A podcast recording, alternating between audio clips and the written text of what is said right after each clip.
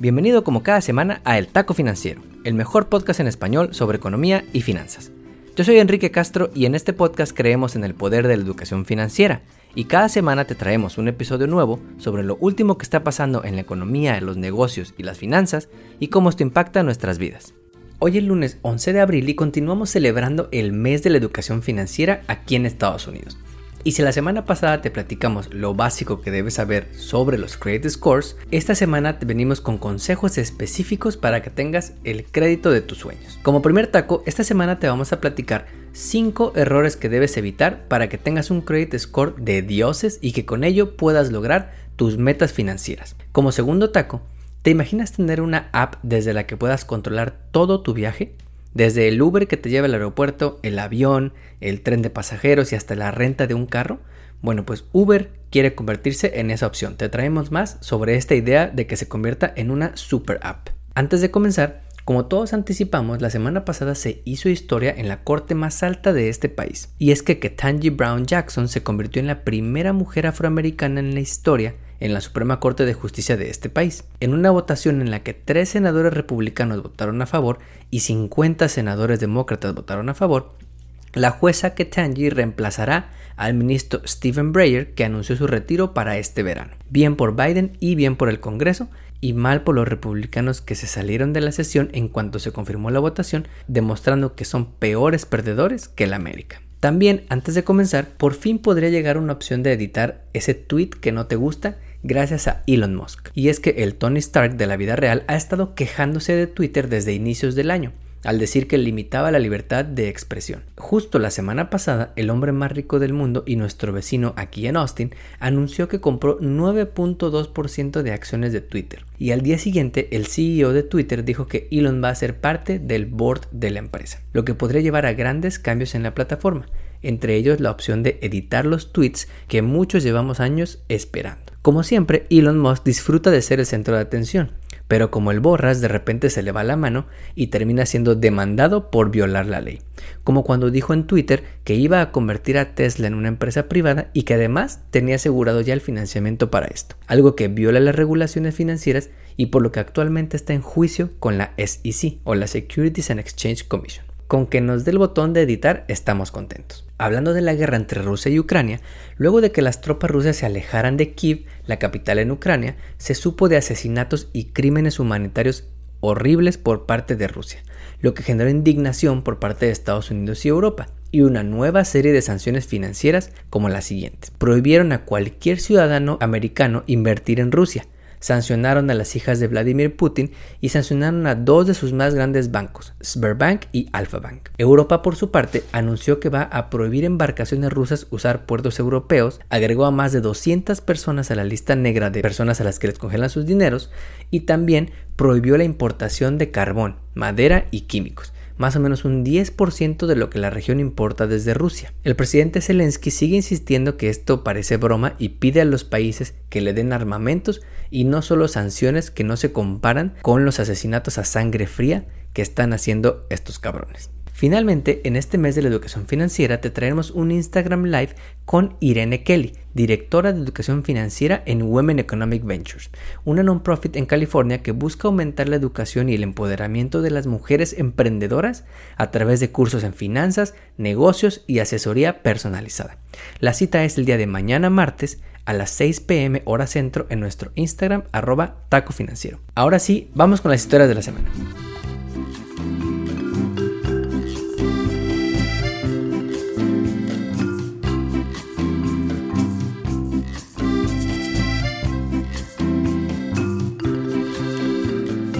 La semana pasada platicamos sobre lo básico de los credit scores. Te platicamos qué son, cómo se componen y por qué son importantes para tus metas financieras. Pero una cosa es tener historial y otra cosa es mantener un buen historial. Hay acciones específicas que tienes que hacer de manera regular para mantener un buen credit score. Y esta semana te vamos a platicar sobre 5 errores específicos que debes evitar a la hora de cuidar tu crédito y en general tus finanzas personales. Estos cinco errores los hemos visto en muchas ocasiones y hasta nos han pasado a nosotros, así que nada mejor que la voz de la experiencia para platicarte errores que debes evitar. Vámonos luego luego. Error número uno, no conocer tus números. Desde tu credit score, tu historial de crédito, los saldos en tus tarjetas, los números en tus estados de cuenta, saber nuestros números nos da una película muy clara de dónde estamos ahorita como resultado de nuestras decisiones financieras en el pasado, como resultado de esa compra impulsiva que hicimos o esa deuda que tuvimos que sacar por una emergencia médica. Conocer nuestros números es importante porque nos permite saber en dónde estamos parados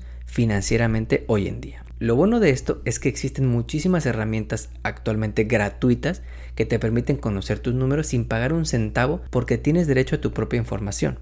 Los bancos te mandan de manera gratuita tu estado de cuenta por correo electrónico o por correo postal. Los buros de crédito te ofrecen por lo menos una vez al año revisar tu historial de crédito para que puedas ver las cuentas que hay, corregir algún error o hacer algún dispute que te pueda beneficiar a tu score. Otra ventaja de conocer tus números es que te permite poder hacer un presupuesto mensual o semanal de los gastos que vas teniendo y de los ingresos que vas teniendo. Y finalmente te permite hacer un plan para salir de esas deudas que tienes para lograr esas metas financieras. Si tú sabes que tienes una deuda en tu tarjeta de 5 mil dólares, puedes hacer un plan para cada mes ir pagando, no sé, 200, 300 dólares o 500 dólares, dependiendo de cuánto tengas de capacidad de ahorro o de ingreso disponible después de tus gastos fijos, para poder reducir esa deuda.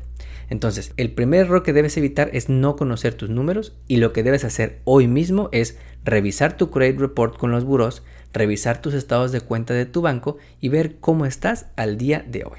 Error número 2 que debes evitar es gastar lo que no tienes. Cuando vemos un crédito disponible de 8 mil, 10 mil, 15 mil dólares en nuestra tarjeta o una oferta que nos llega por correo de que te dan hasta 50 mil dólares de préstamo, nos emocionamos y decimos, wow, podemos comprar muchas cosas, soy una persona responsable y los bancos me están reconociendo dándome este dinero. Pero recordemos que este dinero no es nuestro, es dinero que el banco nos presta y que casi siempre hay que pagar en cierto plazo si queremos evitar intereses.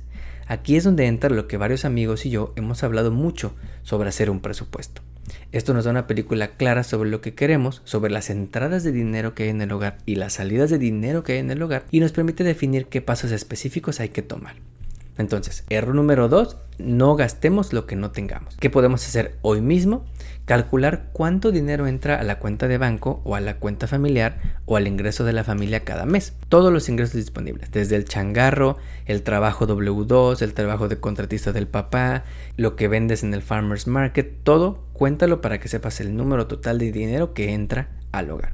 Calcula cuánto dinero sale cada mes en gastos fijos como renta, tu hipoteca, utilities, escuela, préstamos, etc. Y también cuánto dinero apartas para el ahorro para la inversión, porque también es muy importante que esto sea regular. La diferencia entre esos dos números es tu disposable income tu ingreso disponible. Esto es lo que te queda para gastos discrecionales como salir a tomarte unos drinks, para ir de paseo con los niños, para salir de vacaciones, eso es importante. Ahora, un consejo adicional, si quisieras ver cómo vas día a día, porque a veces ver las cosas en un periodo de un mes es muy largo plazo, divide ese disposable income entre 30.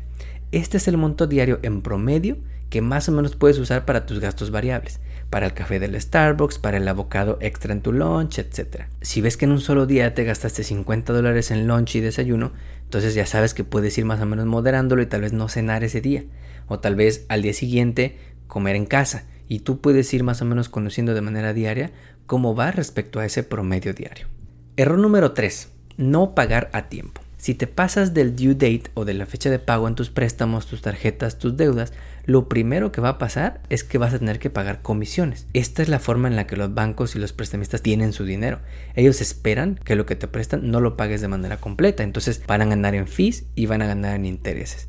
Y eso afecta tu presupuesto porque reduce tu ingreso disponible, porque ahora tienes que pagar esos 30 dólares de fees porque se rebotó un cheque, o esos 35 dólares de fees porque no pasó algún pago. Entonces afecta tu presupuesto. Segundo, si lo dejas pasar más de 30 días, entonces todavía peor, pagaste fees, pagaste comisiones, afectó tu presupuesto y además va a verse reflejado en tu buro de crédito y eso se queda ahí por 7 años, no hay que olvidarlo. Entonces, ¿qué debemos hacer? Evitar pagar tarde. En tu calendario o en tu cuaderno o en donde sea que te organices, hoy mismo anota todas las fechas de pago de tus deudas y de tus tarjetas. Anota cuándo la fecha de corte y la fecha de pago de tus tarjetas, cuándo pagas tu carro, cuándo pagas la luz, cuándo pagas la renta. Mantener a la vista todas estas fechas importantes de pago te va a ayudar a que no te olvides de esos compromisos. Cuando puedas, también puedes poner reminders en tu teléfono, incluso poner pagos automáticos. Está mejor hacer eso, pero tienes que recordar tener dinero en la cuenta para que ahora no vuelvas a tener fees porque se sobregiró tu cuenta y tengas un overdraft. Error número 4 que debes evitar para tener un buen crédito. Este es bien polémico. No prestes tu crédito a algún amigo o algún familiar. Esto es controversial porque a veces uno quiere ayudar a la familia. Y cuando alguien está empezando te dice, oye, ayúdame, sé mi aval para un préstamo, sé mi aval para esta tarjeta. Y uno quiere ayudar a la familia. Pero hay que recordar que cuando eres cosigner para ayudarle a algún amigo o familiar, si la persona no es responsable y no paga esa deuda, te va a afectar en tu historial. ¿Por qué? Porque tú firmas de que eres legalmente responsable por esa deuda. Si esa persona se tuvo que regresar a México o de repente te dejó de hablar o de repente tuvo una emergencia y no puede pagar, tú no quieres que tu crédito se vea afectado, tú tienes que pagar eso. Y entonces un impacto a tu presupuesto adicional, porque ahora tienes que apartar dinero para pagar una deuda que ni es tuya. ¿Por qué? Porque te comprometiste legalmente a pagar. Y entonces todas esas metas financieras que tienes y que quieres lograr con un buen crédito se pueden ver afectadas. Ese buen score que querías para un mortgage puede que ya no sea. Que hay que ser muy conservador con este tema porque nos cuesta literalmente años lograr un buen historial de crédito y ese esfuerzo corre el riesgo de perderse si la persona a la que ayudaste no es responsable con sus deudas. Cuando alguien pide dinero prestado o pide un favor pide un apoyo, todo mundo es responsable, todo mundo te va a pagar a tiempo, pero todos conocemos o tenemos algún conocido que no paga a tiempo sus deudas, ya sea con el banco o con la misma familia. Entonces hay que tener mucho cuidado con él. ¿Qué puedes hacer hoy mismo? Revisa tu historial de crédito a ver si tienes alguna cuenta que no sea tuya, que sea de algún cosigner y piensa muy bien si en el futuro le prestas tu crédito a algún familiar o algún amigo. Último error que debes evitar para tener un buen credit score y un buen historial no castigarte y no sentirte mal y no azotarte por decisiones financieras en el pasado. Esto es bien importante porque cuando hablamos de dinero casi nunca hablamos de las emociones alrededor. Hablar de dinero siempre lleva un componente emocional y se estima que 9 de cada 10 decisiones financieras las tomamos con las emociones. Y claro que nos emociona salir de viaje luego de este par de años de terror. Claro que necesitamos ese escritorio bonito cuando trabajamos desde casa. O el viaje a Disney para los hijos porque han estado encerrados en casa por meses y nos sentimos culpables. Las decisiones financieras que vemos como errores no parecen errores cuando las tomamos. Hacen todo el sentido del mundo. Entonces lo que debemos hacer es entender que las decisiones que tomamos y que fueron tal vez un error tienen consecuencias que pueden quedarse con nosotros por años en nuestro historial. Cuando querramos comprar algo, pensemos un momento y digamos, bueno, tomo la decisión más tarde o al día siguiente. Si sí de verdad lo quiero, voy a decir que sí. Pero muchas de esas cosas que pensamos que necesitábamos realmente no las necesitamos. Y podemos tener mejores finanzas personales si pensamos bien si lo que queremos es un deseo o una necesidad.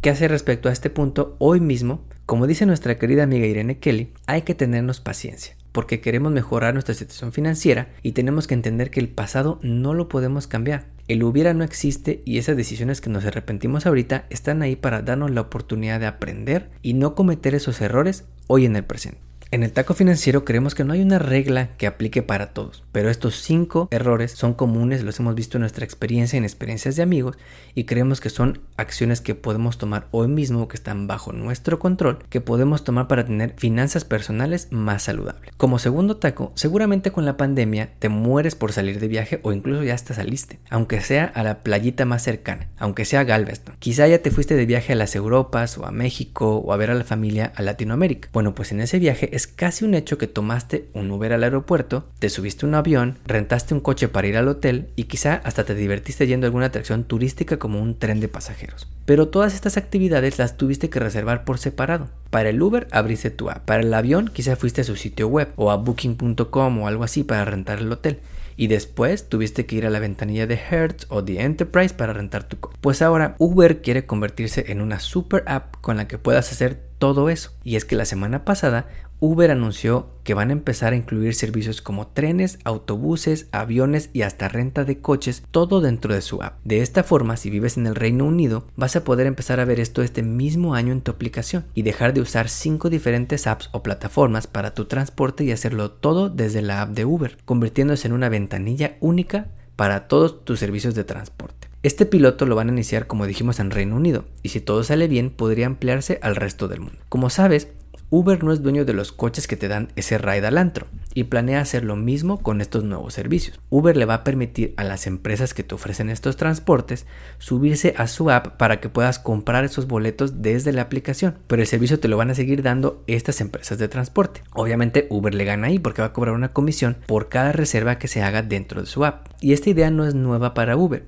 El CEO, Dara Khosrowshahi, nunca sabemos pronunciarlo la verdad, dijo desde el 2018 que la evolución natural de Uber es ofrecer más soluciones de transporte dentro de la misma app, pero aceptó que la pandemia les atrasó un poco estos planes porque pues nadie quería rozar codos en el metro por miedo a contagiarse de COVID. En el taco financiero creemos que Uber tiene ambiciones muy grandes al querer ser la ventanilla única para todos tus transportes. Y como dice su CEO, ser el Amazon del transporte. En la última década hemos visto a Uber agregar nuevos servicios, como el delivery de comida, que le generó más de 2.400 millones de dólares en ingresos tan solo en los últimos tres meses del 2021. Pero a pesar de que esta idea de la super app sea algo nuevo para nosotros, definitivamente no es algo nuevo en el mundo. En Asia, las super apps tienen varios años de existir. China tiene muchas super apps, WeChat es una de las más famosas en las que puedes hacer literalmente de todo desde la aplicación.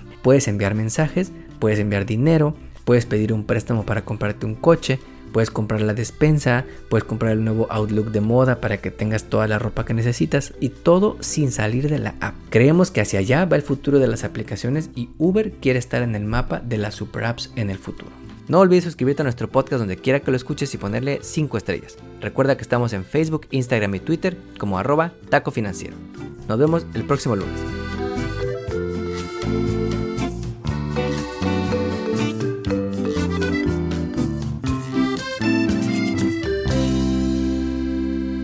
Podcast que acabas de escuchar, El Taco Financiero, refleja la opinión exclusiva del presentador o sus entrevistados y no representa la opinión de patrocinadores o terceros.